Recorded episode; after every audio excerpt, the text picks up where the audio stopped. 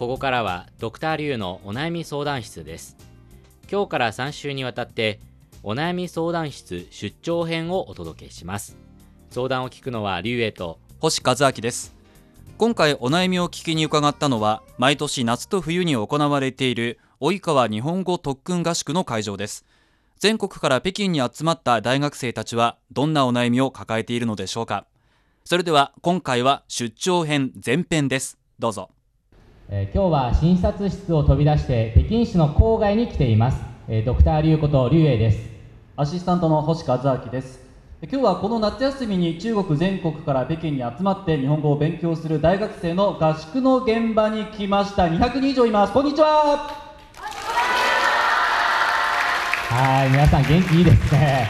はい今回はいつもと趣向を変えて、えー、ドクターリュウのお悩み相談室の出張編をお送りします今を生きる中日の若者からの悩み相談を受けて解決に向けてアドバイスをしていきます。はい今日はなるべく多くの相談者とお話をしていこうと思います。もう230人くらいいらっしゃるそうなので、えー、挙手をしてもらってそれでお悩みを聞いていこうと思います。それでは最初、はい、お悩みある方手を挙げてください。あ彼女がもう真っ先に挙げましたね。はいじゃあお願いしますまず自己紹介します。あ私はハルビン師範大学の李少女と申します。よろしくお願いします。はいよろしくお願いします。あの国語自体は私は学校のアナワンさんになりました。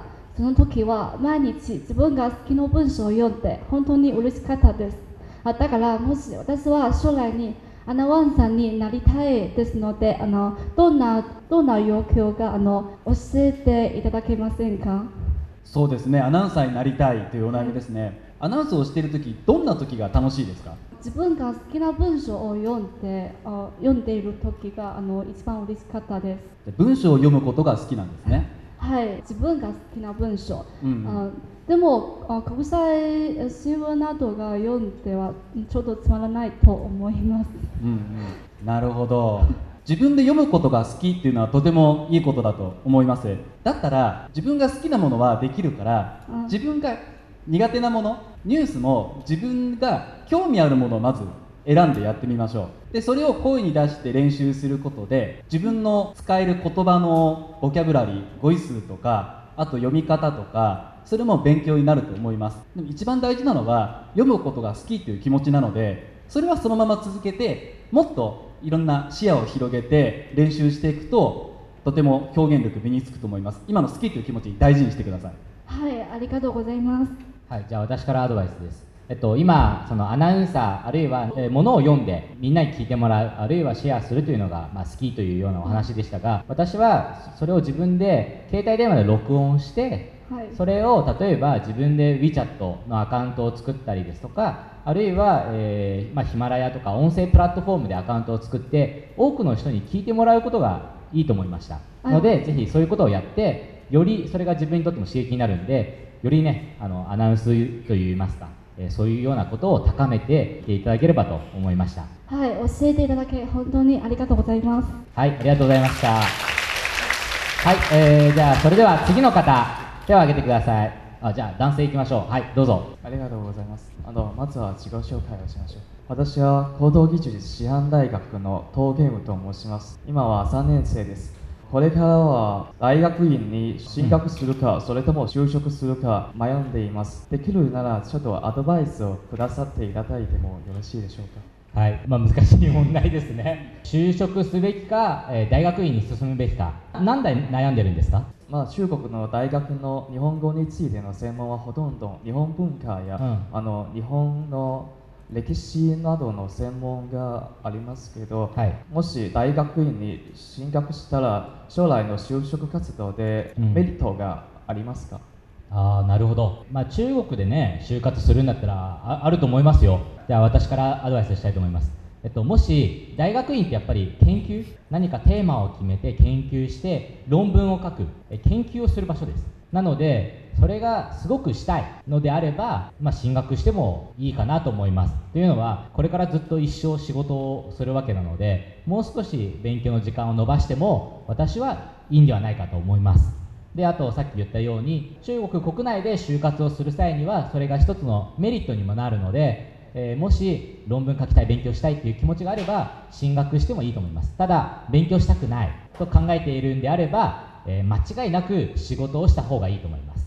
中国の場合の大学院進学と大学を卒業してからそのまま院に行く人多いと思うんですけど、まあ、私の日本人の感覚から言うと一旦大学を出て働いてみるというのもいい経験になると思うんですよ。そうすると自分の見え方が変わってくると思います。その中で自分が興味を持つものとかもっと深めてみたいなと思うのが出てくると思うのでその時にさらに大学院で勉強してみようということもいいと思いますので難しいね。自分の中でまだかねなかなか決められないと思うので。でも私としては慌てずにまずは働いてこの社会に出てその経験積むことも自分の視野が広がるいいことになると思います。あのアドバイスしていただいてどうもありがとうございます、はいありがとうございました。何か人生とか恋愛の相談ないかな？はいではどうぞ。はいではお名前と大学教えてください。まず自己紹介させていただきます。え社会人のコエンキンと申します。はい。え私の悩みも留学のや悩みです。大学の時留学しようと思ったけどお金がなかったのでえ辞めました。でも今も留学しようと思っています。はい嫁なので悩みはこれから日本に留学するのは遅いですか？という悩みです。はいありがとうございます。まず遅すぎることはないですあの全てにおいて自分がやりたいと思った時が一番のタイミングだと思いますそれはきっとさっきの大学院でも大学卒業してそのまま大学院に行きたいというのも自分の中で一番いいタイミング。お金をしっかり貯めて留学したい。というのも自分の中で準備をしてきたからこそできるわけですよね。で今留学したいという気持ちを持ってる。じゃあ今がタイミングです。はい、ありがとうございます。じゃあ私からのアドバイスです。考え方は星さんと同じではい。行きたいっていう考えがあるんだったら絶対行くべきだと思います。はいそれでもういわゆるもう働いてるわけじゃないですか。でそこからの留学なのでもっとねその普段の学生じゃない社会人の考え方あるいは視野も持った留学生になってより留学生活をこうねいろんな角度から見れる留学留学生活にしていけばもっといろんな意味が深くなるのでぜひ頑張ってほしいと思います。ありがとうございました。はい、ありがとうございました。じゃあ皆さん手を挙げてください。じゃあちょっと後ろの後ろの子も行きたいと思います。まず自己紹介します。私は湖南省のあ湘潭大学から来た天元と申します。はい、どうぞよろしくお願いします。はい、よろしくお願いします。はいじゃあ悩みを話しますね。あ私は今大学3年生ですから大学院生になりたいです。でも私はこの途中彼氏ができたの。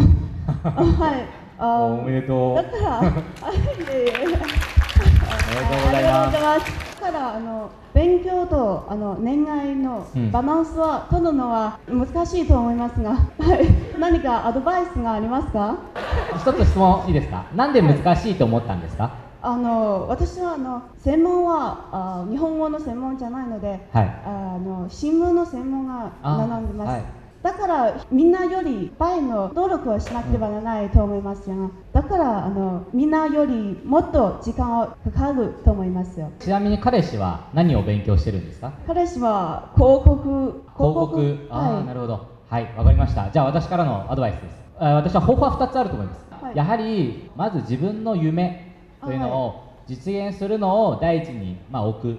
というのも、まあ、一つの考えだと思います。それはやっぱ自分の人生は自分で決めるしかないのでそれで言うと自分で自分がやりたいことを最大限にやっていくのが一番楽しいと思うのでそういう意味では自分の考えを大切にしつつ、えーそれの傍ら彼氏のケアもしていく。というのが一つの考えだと思います。そして2つ目。はい。もうねせっかく日本語をこんだけ話せるんですし勉強してるわけですから、い。彼氏にもね日本語を勉強してもらって日本の広告もすごいじゃないですか、ね、一緒に勉強してもらって2人で高めるっていうのもねすすごくいいと思うのでちょっと考えてみてください。彼氏に日本語を教えて一緒に頑張らせるっていうのはいかがでしょうか？あいいですね。専門の勉強それから日本語の勉強そして彼氏。こんなにいっぱい、ね、時間を使えないよということだと思いますが全部大事ですよねそうですね。はい。もう大事だったらもう全部頑張りましょう。でそれではい疲れます。でそれで、まあ、3つあるからせめて2つにするためにはどうするか。で1つ自分の専門の勉強新聞はい。ですね、まあはい。それも頑張りましょうと、はい。でもう一つじゃあ日本語の勉強日本語の勉強と、えー彼氏を一緒にしましょう。つまりどういうことかというとはい。先ほどリュウさんも言いましたが、うんね、彼氏と一緒に日本語を勉強する勉強するという時間イコールデートにしちゃう。あ2人で一緒にいる時間があるわけですよねあ勉強の時間も。そうですね。そうすると一緒にいられる自分の勉強ができる。そして彼氏も日本に興味を持ってもらえる。全ていいことだらけ。ーあそうですね。なのでまずはちょっとずつ何かその彼氏が日本について興味を持ってもらえそうなものとかをちょっとずつ紹介してみてください。きじゃあっと広告が好きな彼氏だと思うからいろんな興味は持ってると思います。はいそうですそうです。ですのでせっかく好きなものがたくさんあるんだったら全部欲張って頑張ってやってみましょう。はいありがとうございました。ドクターリュウのお悩み相談室出張編前編でした来週は中編をお届けします。どんな若者のお悩みが聞けるのでしょうか？どうぞお楽しみに。ドクターリュウのお悩み相談室。この時間はリュウへ。星和明でお送りしました。それではまた次回。再见